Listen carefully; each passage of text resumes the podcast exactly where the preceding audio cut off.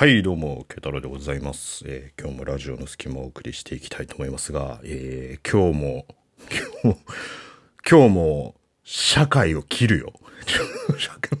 社会切るよ、もう。切ってくよ、もう。もう、なんかね、納得できないというか、まあなんかしこりが残る話題ですよ。まあニュースで見たんだけどさ、あの、TDR、東京ディズニーリゾートですよ。がさ、あの、Ladies and Gentlemen, Boys and Girls みたいな、あるじゃん。いつもこうパレードの前にやるやつとかさ、ショーの前にやる、あれね。あれを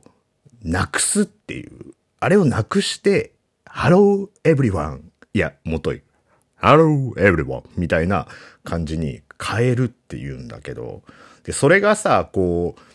あの、レディースジェントルメン、ボーイズガールズっていうところが、こう、なんつうの、性的差別につながるみたいなのあるんだけど、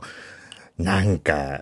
皆さんどう思います？なんかさ、そこを性的差別な表現だと思って聞く人の方が歪んでねえかって思うんだよね。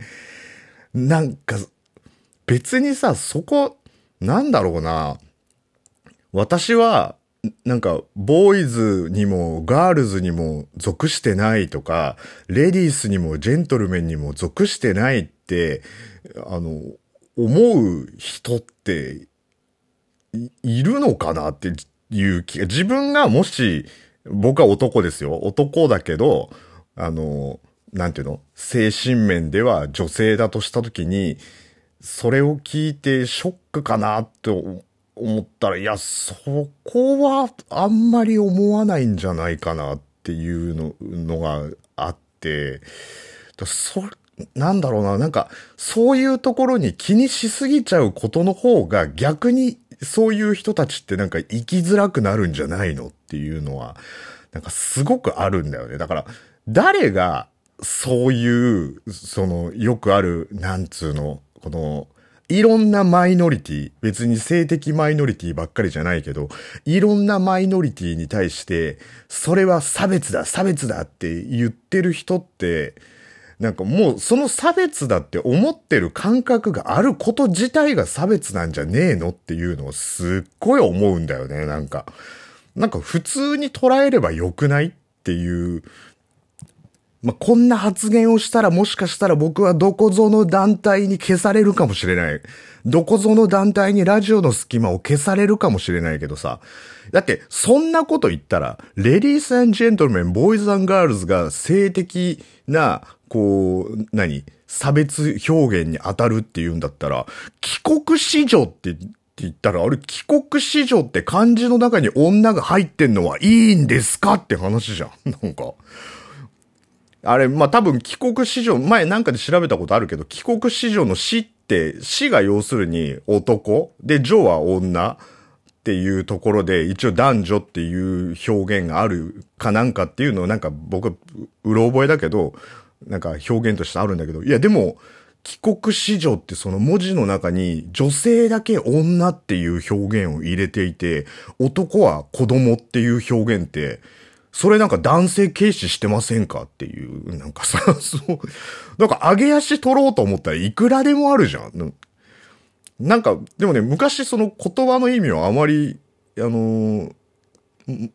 理解してなかった時に、本当に一時ちっちゃい頃あったのよ。その、帰国子女っていう言葉は、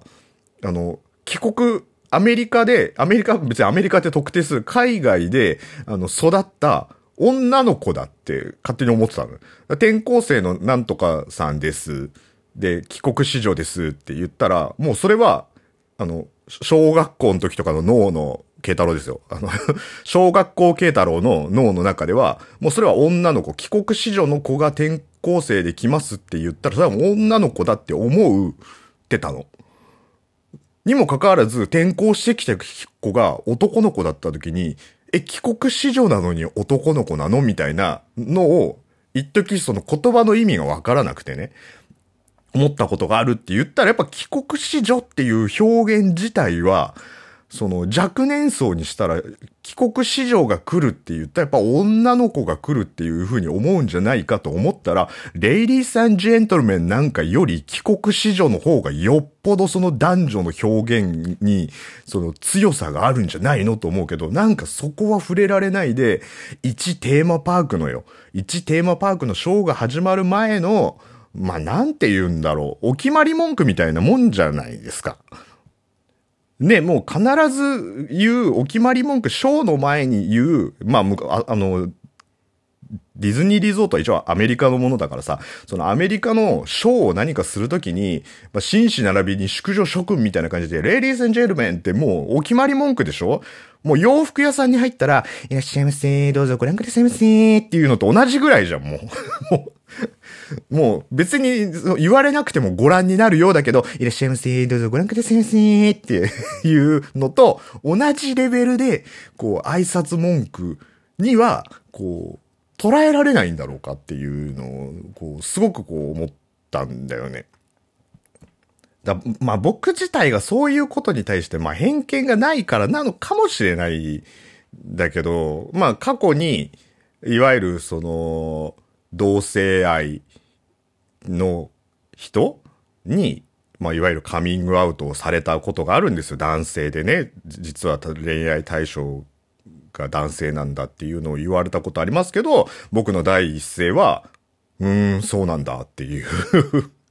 別に男が男が好きでもいいんじゃないただ告白する相手がそれを受け入れるかどうかはまあ別だけど、まあ別に男で男が好きだから何なのっていうのはあるし、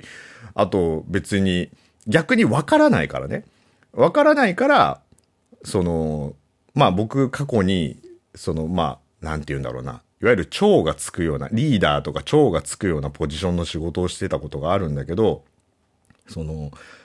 ちょっと生理がひどくて、あの、お休みさせてくださいとか、あの、生理痛がひどい中頑張ってるから、あじゃあ、あの、休憩ちょっと多めにとって、薬飲んで休んでから来ていいよみたいなのは、だから全然普通にやってたんですよ。あの、わかんないから。わかんないから、それはわかる人に合わせるしかないじゃん。成立っていうものがどれぐらい、それ人によっても様々だろうけど、その子はもうめちゃめちゃしんどい、しんどいのに仕事に来ているって言うんだったら、じゃああの休憩1時間だったら1時間ぴったり戻ってきてねじゃなくて、まあちょっと薬飲んで落ち着いたら戻ってきてくれればいいよっていうのって、なんか当、そう、男性だから女性だからとかじゃなくてね。じゃあそれが足骨折してまで出勤してきたやつがいたら、それ無理して出勤してきてくれたから、ちょっとじゃあ痛み止め飲んで動けるようになってからでいいよっていうのと同じレベルだよね、もう。自分には経験していないことだけど、そいつにとってはしんどいことだからさ。だから、あの、その自分の体調フォローできてから、あの、仕事を戻ってくれればいいし、まあ、最悪ね、ちょっと仕事続けるのしんどかったら早退してもいいよっていうのは、なんか当然のことだと思うから、だからそれをなんか男だから女だからとか、なんかこう、マイノリティだからなんとかっていう、なんか、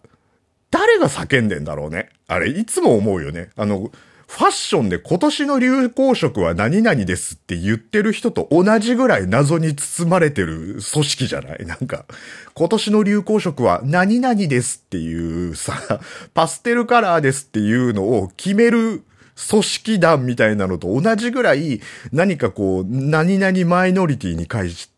対して差別的だっていうのをなんか言っている集団、イルミナティみたいなさ、もうなんか、なんていうのも、差別ミナティみたいな。何、何差別ミナティって。そう。でもなんかそう、そういうなんか闇の組織が、そういうものをピックアップしては、ピックアップしては、なんかこう、性的マイノリティがなんとかかんとかだとか、LGBTQ がなんたらかんたらだとかって言ってんじゃないのかなっていう。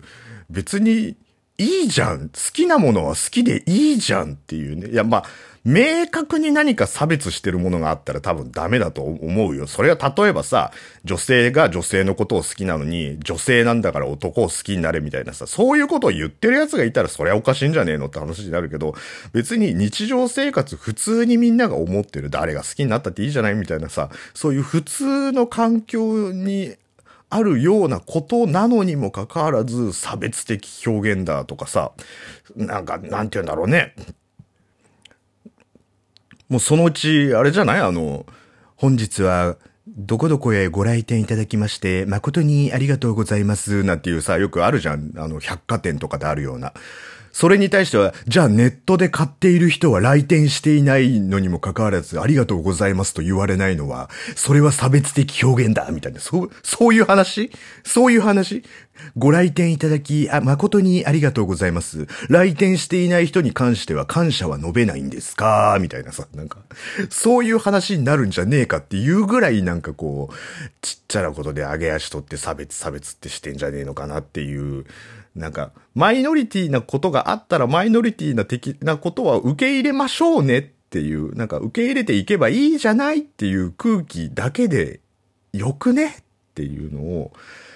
なんか僕はちょっと、すごく感じましたよ。うわ、本当あるぜ、これそのうち。ご来店いただきありがとうございます。じゃあネット販売した場合に関してはありがとうございますじゃねえのかみたいなさ。